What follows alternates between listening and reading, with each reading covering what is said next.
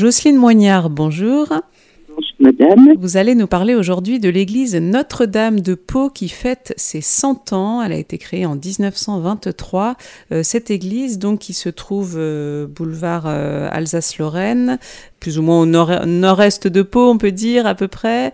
Et donc, on, la, on la remarque parce qu'elle est, elle est toute blanche.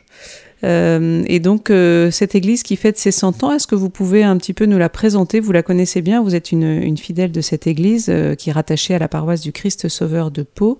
Et vous la, vous la connaissez bien, vous vous êtes beaucoup intéressé à, toutes les, les, œuvres qui sont à l'intérieur. Alors, déjà, donc, cette église qui a 100 ans, quelle est son, histoire Comment elle a été construite? Alors, dans la chronologie, le point de fondateur, c'est la création de la paroisse Notre-Dame en 1913 euh, par Monseigneur Gieur euh, qui a confié cette paroisse euh, à l'abbé Campo. Et euh, Monseigneur Gieur avait deux objectifs principaux. Le premier, c'était rendre hommage à la Vierge, à Notre-Dame de Lourdes, mais sans euh, que l'on retienne ce titre en raison de la proximité géographique. Et l'autre objectif, c'était d'évangéliser un quartier populaire, puisqu'à l'époque, il y avait seulement trois paroisses à Pau, euh, Saint-Jacques, Saint-Martin et euh, Jean-Baptiste, l'église, euh, enfin la paroisse Jean-Baptiste du Hameau, euh, qui a été euh, créée en 1903 D'accord. Dont, dont venait d'ailleurs le l'abbé Campo. Donc les travaux, euh, pour ce qui est de la construction, en réalité, il y a trois phases. Une première phase euh, pour la nef et le, le gros œuvre, 1921-1929. Ensuite, le clocher-porche, c'est ce qui se remarque euh, quand on est à l'extérieur de l'église, 1937 et puis la restauration du chœur 1982. Et euh, pendant toute cette période, euh, le décor, qui est l'un des, points forts de cette église, enfin il y a eu, des éléments du décor de, depuis le début, c'est-à-dire les premiers vitraux 1924, le dernier vitrail posé c'est 1933 et euh, pour ce qui est de la sculpture, euh, Gabard euh, a travaillé de 1925 à 1948. Voilà, donc il y a des figures qu'on va citer, Gabard, Moméjean. Je voulais euh, dire que 1923, donc dans toutes ces dates-là que, que je, je cite très rapidement, 1923, c'est après la fondation de la paroisse, le point, euh, oui, euh, aussi de fondation, puisqu'il s'agit de la bénédiction de l'Église, et qu'à partir de, de cette bénédiction du 28 mai 1923, euh, les fidèles de Notre-Dame ont pu entrer dans leur église.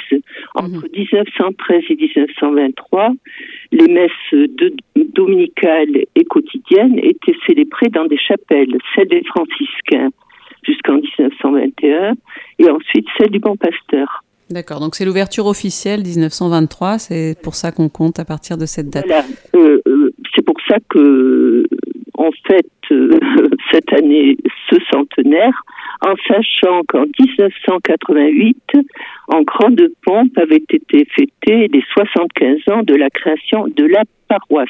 Voilà, et donc pour, l'extérieur, pour finir sur l'extérieur, il y a donc cette statue de la Vierge Marie euh, Alors, en haut du clocher. statue- oui, la statue de la Vierge Marie en haut du clocher, mais je dirais que ce qu'on voit, le, la statue, euh, comment dire, est unie au clocher. C'est-à-dire le clocher forme comme un piédestal pour la statue, mais on n'aurait pas euh, cette, euh, notre attention ne serait pas attirée euh, sur la statue s'il n'y avait pas le clocher. C'est-à-dire, euh, c'est cet ensemble qui, comme dit Dominique euh, Dussol, est un signal euh, puissant dans l'urbanisme du quartier. Les, les deux sont liés. On ne peut pas parler de l'un sans l'autre. Et la Vierge du clocher, son modèle est dans l'église. D'accord. Et c'est vrai que c'est très caractéristique de voir cette, Oui. cette statue en haut du clocher. Et donc la Vierge Marie porte l'enfant Jésus, elle le montre Voilà. alors, bien sûr, notre regard est attiré par la Vierge Marie parce que c'est l'aspect le plus important, mais en réalité, c'est l'enfant Jésus qui est le plus important puisqu'elle le, elle le hisse comme là aussi comme sur un piédestal. Euh, elle fait un socle de son bras et c'est l'enfant Jésus qui nous bénit.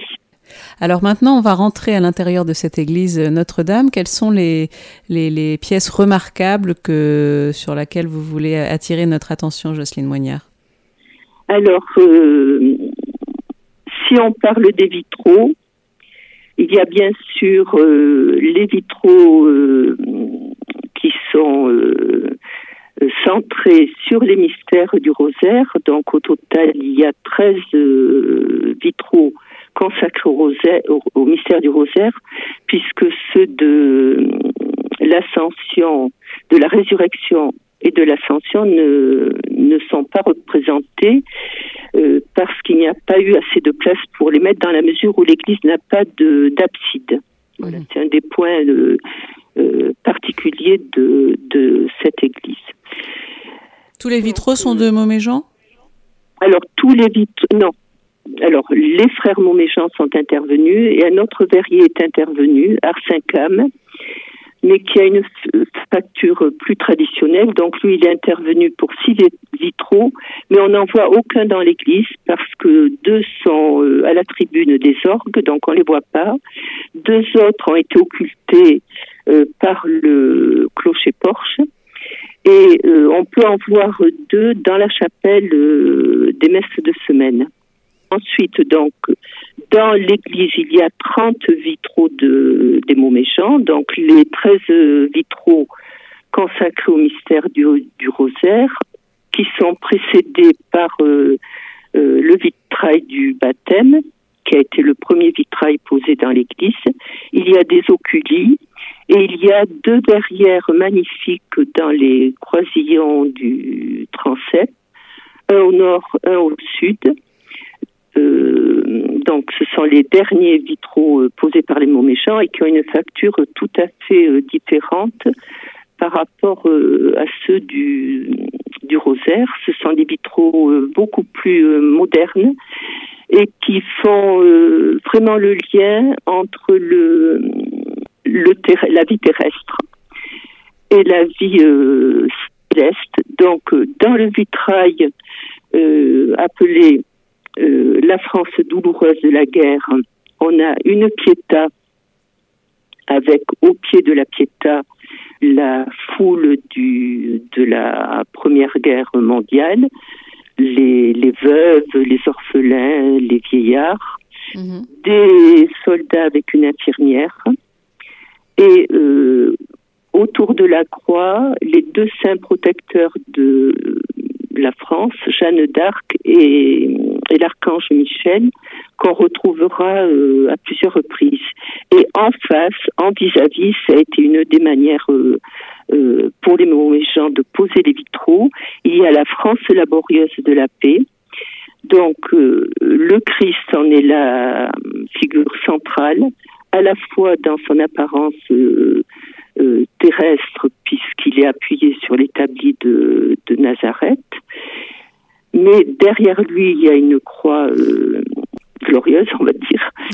Euh, à l'arrière-plan, il y a la basilique du Sacré-Cœur et au pied du Christ, il y a, la, il y a des, des travailleurs avec leurs instruments de travail. Alors on est déjà à, 10 minutes, on va pas pouvoir malheureusement tout décrire, mais peut-être un, un, autre élément remarquable. alors ce que je voudrais dire, euh, par rapport aux éléments remarquables de l'Église, là je voudrais euh, rapidement euh, parler des pierres vivantes. Et ce qui m'y incite, c'est la méditation du pape François dans le, supplément de la revue Prier c'est l'investissement d'un noyau de fidèles pour que cette Église soit accueillante, pour la qualité des célébrations, pour l'accompagnement des personnes qui souffrent. Et euh, nous avons le privilège à l'Église Notre-Dame de d'avoir parmi nous un diacre permanent dont la mission euh, est actuellement à la maison d'arrêt de Pau. euh, où il est aumônier ainsi que son épouse et qui nous sensibilise euh, aux personnes qui sont en marge de notre société en sachant que c'est aussi l'homme du seuil et la personne vers laquelle se tournent des gens qui ne sont pas des fidèles. Voilà. Voilà, donc c'est vrai qu'une église, ça n'est pas qu'un bâtiment, c'est, comme vous le dites, des pierres vivantes. Voilà. Et d'autre part, dans l'Assemblée, euh, il y a un certain nombre de personnes qui sont issues de l'immigration. Alors, euh, il y a eu euh, des variantes, les Portugais, les Vietnamiens, les Africains. Il y a une vingtaine de, d'Irakiens qui participent aux célébrations. Et là aussi, ça nous renvoie aux réalités contemporaines. Mmh. C'est, cette église, elle a de tout temps, mais comme, comme d'autres, hein, mais euh, était inséré dans, euh, dans l'histoire et locale. Euh, ça, c'est un des aspects remarquables qu'on retrouve dans, dans les chapiteaux, dans l'évolution de l'art et de la liturgie avec le cœur rénové.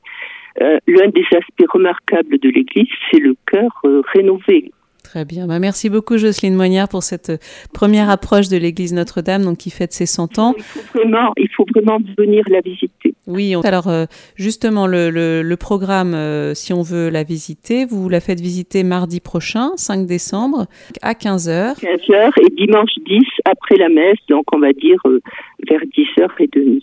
Voilà, bon, pour visiter cette église avec vous, Jocelyne Moignard. Et puis il y a d'autres manifestations prévues la semaine prochaine. Manifestations qui sont en lien avec le, le la dédicace de l'église. Donc le lundi, le chapelet médité. Mercredi 6 décembre, le père euh, Horacio Brito vient faire une conférence sur le message de Lourdes à la lumière de l'Évangile. Le jeudi, il y a une adoration et une louange avec la communauté de l'Emmanuel, qui évidemment suivie de la messe. Et puis le vendredi 8 décembre, il y a un concert à 18h avec les chorales de la paroisse qui jouent aussi un rôle euh, très important euh, dans l'Église et des, des, orgues, et la messe solennelle à 19h qui est présidée par monseigneur euh, Moller, évêque émérite du, de notre diocèse. Donc tout ça pour fêter les 100 ans de l'église Notre-Dame. Vous pouvez retrouver tout le programme sur le, site de la paroisse du Christ Sauveur ou sur le site du diocèse www.diocèse64.org. Merci beaucoup Jocelyne Moignard et puis à très vite dans l'église.